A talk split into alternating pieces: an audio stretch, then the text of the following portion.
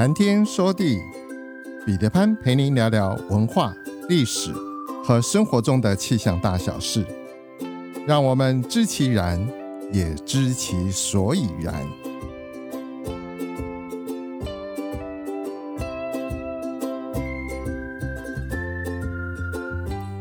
谈天说地，潘大刚空中与您相会。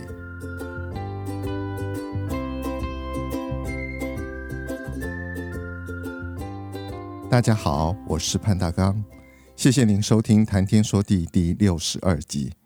我们对风这个主题曾经讨论过好几次，有人类利用风的演化史，改变历史走向的风，以及寓言故事和传说中风的角色。想复习一下的话，可以回去听听第三十七、三十八和三十九集的内容。风有方向和速度。风向指的是风吹来的方向，所以北风就是由北面吹来的风，南风当然就是从南面吹来的风。风向的方位一般都是用八分位，也就是说，除了东南西北，再加上东北、东南、西南和西北。不过，专业的记录和应用常常使用到十六分位，那就是上面的八个分位再加上。北北东、东北东、东南东、南南东、南南西、西南西、西北西和北北西，总共十六个方位。至于风速越大，我们习惯的就说是风越强，或者是风越大。不过科学上，他们还是必须要用量化的方式来表达。因此，风速的大小就对应了风级的大小。如此一来，当我们在描述像台风影响之下会有七级风、阵风十级的时候，大家就有了量化指标和对应的感知。台湾的地理位置和地形相当特殊，季风影响之下，除了过渡季节之外，东北季风和西南季风带来了非常典型的天气形态。越来越多的人理解到。吹北风的时候，我们多半会降温；吹南风的时候，我们会增温；吹东风的时候，除了夏季大气不稳定之外，一般来讲，因为中央山脉的屏障，中央山脉西侧就比较容易出现空气品质不良的情况。这一集，我们就来聊聊文化上的东西南北。日出而作，日入而息，这是农业社会的生活指导。早在《史记·隶书》上就记载：“日归于西，起明于东。”日出东方，落于西，是理所当然的生活经验。历代文人诗词歌赋中不难见到东西在创作中作对的出现。唐朝诗人刘禹锡。在《竹枝词》中就说：“东边日出西边雨，道是无晴却有晴。”刘禹锡用以景叙情的方法描写一个女子复杂的心情。表面上看，他写的是眼前的景物，东边晴朗，西边下雨。其实，他是用东边的有晴和西边的无情。引托出女子感情和态度上面的有情还是无情。这里的东和西是环境情景与女子感情对照呼应的一个载体。东西除了表示方位之外，刘禹锡他还用它来暗示人心的浮动，乃至于政治立场上的摇摆不定。所以在他的《竹枝词》。中间也有写到：“懊恼人心不如时，少时东去复西来。”刘禹锡用文字批判趋炎附势、随波逐流的人，说：“磐石屹立不动，人心却一会儿东一会儿西，飘忽不定。”苏轼《何止有悯辞怀旧》一诗中，他是这样写道：“人生到处知何似？”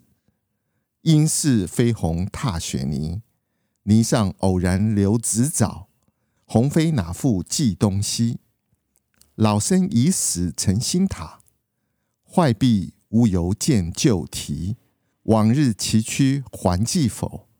路长人困蹇驴丝。仅仅前面四句就很有画面的感觉，因此这四句“人生到处知何事？应是飞鸿踏雪泥。泥上偶然留指爪，鸿飞哪复计东西？”流传千古，人人朗朗上口。不过，苏轼看来，自己不仅具体的生活行无定中，整个人生也充满了不可预测。人生就像鸿雁在飞行的过程中，偶尔驻足雪地之上，纵使留下了足迹，一旦鸿飞雪化，一切又不复存在。我有一个好朋友，很喜欢用这四句话来形容他拍摄当下的一瞬间，对人生来去无定的怅惘和旧情往事深情的眷恋。前者的情绪我无从揣摩，不过可以想象这位老友对于人生中美好事物的态度是多么的珍惜，又无奈无法长久。东和西。除了表示方位的意义之外，各自还有历史上形成许多象征意义和习惯的用法。比如说，古人常常用四方和四季、五味、五音等相配，像是东方配春、西方配秋等。《礼记》中间就说：“东风解冻，则从始振。”东风就是春风。李白在《长干行》中间也说：“八月西风起，想君发杨子。”西风这里指的就是秋风。古人还习惯以东当作左，西当作右，所以地名的东西又常常以左右来代替。拿定了坐北朝南的方向之后，例如说像山东、关东、河东。江东也可以叫做山左、关左、河左、江左，在《三国志》中间也有这样的记载：河右扰乱，隔绝不通。这里“河右”指的就是河西。在华夏文化传统的方位观念中，东表示的方位是有尊贵的意思，所以古时候封建社会中。王侯将相的居所大多是在京市宫城的东侧，称之为东地。贵族讲究居室的方向，要住在东地。位居五侯之上的皇帝和皇太子的居室，当然更要占据东部的位置。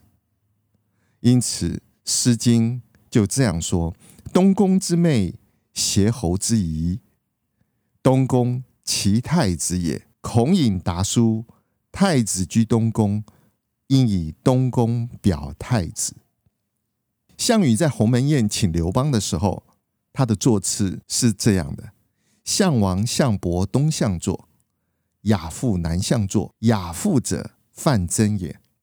沛公北向坐，张良西向侍。这里面的白话解释就是说，堂上之位对堂下者南向为贵。不对堂下者，为东向为尊。按照古代的习惯，堂上的座位要面向大门的方向来摆放，面南背北。接待宾客的时候，主人坐在东侧的位置，客人坐在西侧。所以后世往往就用主客所处的方位来代替主宾。例如说，东家指的是主人，西宾指的是客人。我们往往把待客的主人称之为东道主，这其中有一个典故，在春秋左传，烛之武退秦师，郑文公在走投无路的情况之下，请说客烛之武去秦国说服秦穆公。见到秦穆公之后，烛之武说道：“若舍朕以为东道主，行礼之往来，共其乏困，君亦无所害。”秦国在西边，而郑国在东边，所以郑国对于秦国来说就是东道主，后世也就把东道主作为了主人的一种尊称，进而把请客的人也称之为东道主了。做东这一个再普通也不过的词汇，背后隐藏着中国深厚的礼仪文化。在《礼记》中有记载：“主人就东阶，客人就西阶。”这句话的意思就是说，主客之间的礼仪关系，就是客人要坐在西边的位置，主人要坐在东边的位置，而“坐东”的一词就由此而来。不过，对于请客的人，与其说“坐东”，不如说是“坐”坐下的“坐”。做东，现在大家普遍都把“做东”的“做”字写成制作的“作”，或者是做工的“做”。其实正统上的周礼应该是坐下来的“坐”。这种以东为尊的座次礼制，自战国开始，经过了秦汉、魏晋、南北朝时，仍旧世代言传。而主东宾西这样的礼仪尊卑，则慢慢的被灌入了我们文化的内涵。之后，请客被称为做东，请客的人也就被叫做东道主。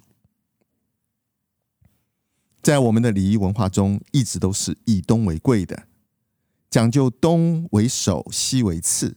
从古至今，供奉祖宗牌位的太庙，也都是居于皇宫的东侧，而皇后居住的地方称为东宫。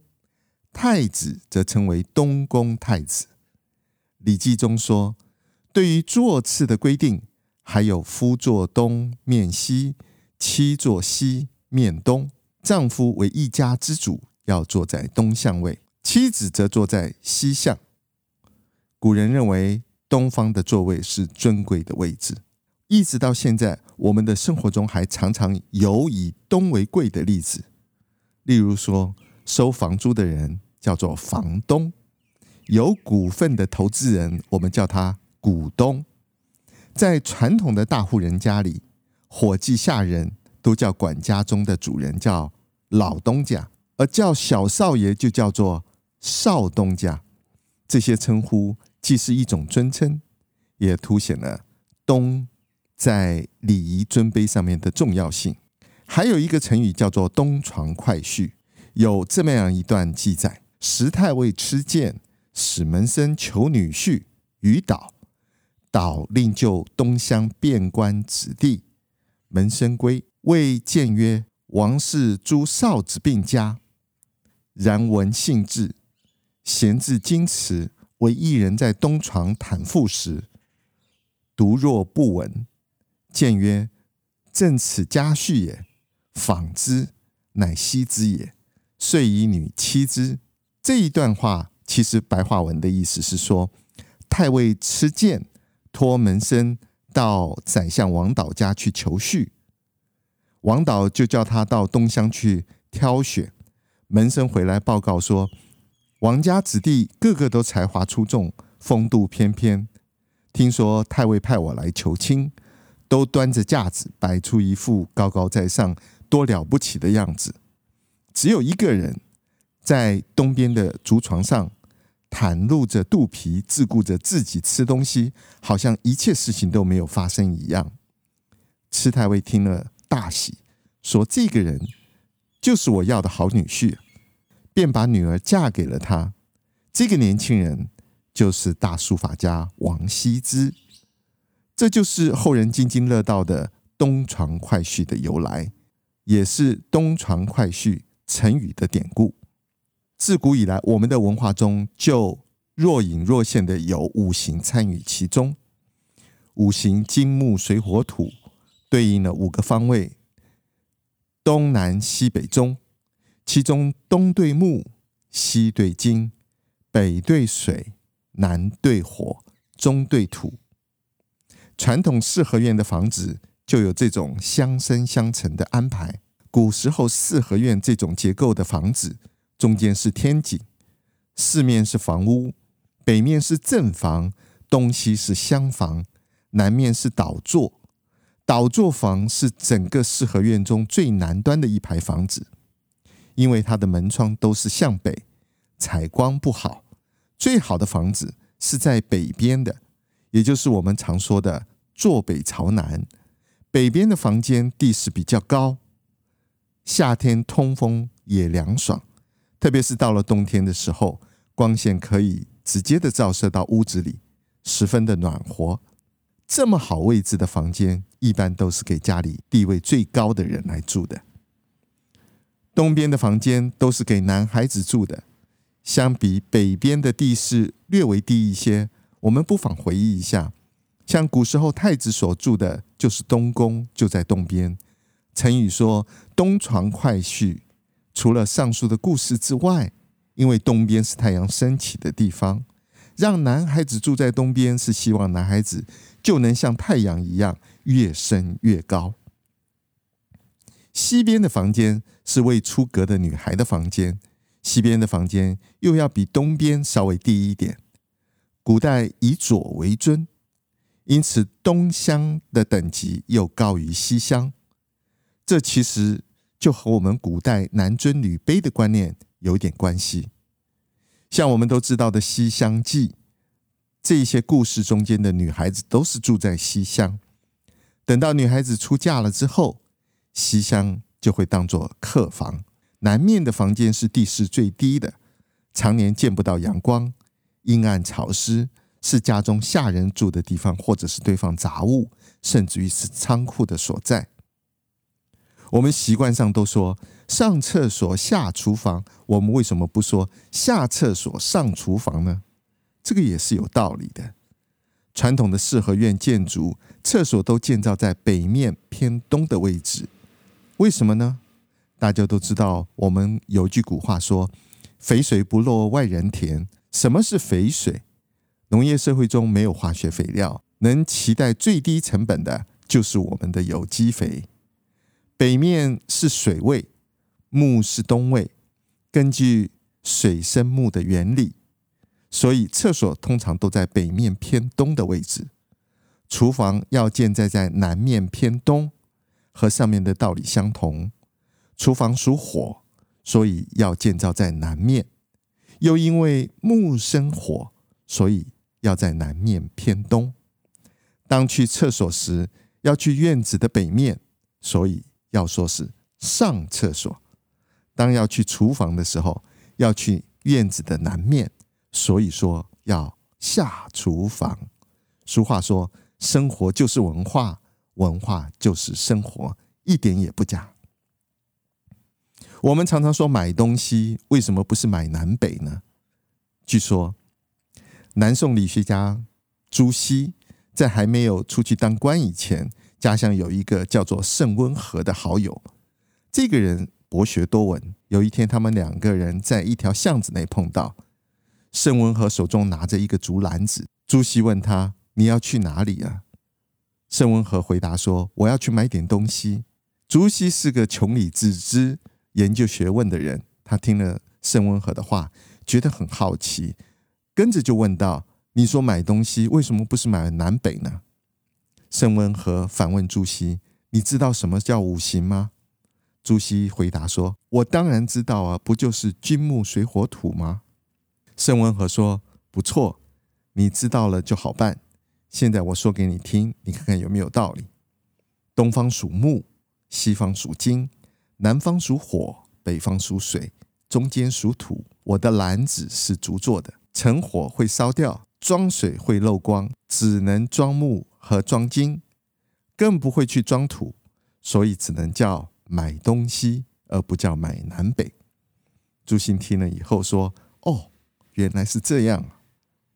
买东西的说法还有另外一种传说。相传在清乾隆年间，有一个叫做龚伟的学者，他认为早在东汉时期，商贾大多集中在东京、洛阳和西京长安。俗话说：买东买西。”就是到东京、西京去购物，久而久之，东西就成为货物的代名词。在古代，南北所对的水火以及中所对的土是比较没有价值的，古人以面南背北为上，也就是南北为通路，东西两侧置放物件。指点物件的时候，自然就会指着东西两面，所以东西用来当做物品的统称。我们都听过骂人的时候说人不是东西，这又是什么道理？一个人如果不是东西，那就是南北。南属火，北属水。你不是东西，因为你不是东西，就是南北。南北是水火，水火无情，所以。就是骂人无情无义的意思吧。另外，在《岐黄论》中说，水火指的是小号大号的排泄物，所以说人不是东西，这标准是骂人不带脏字，又实现了文化内涵的水准。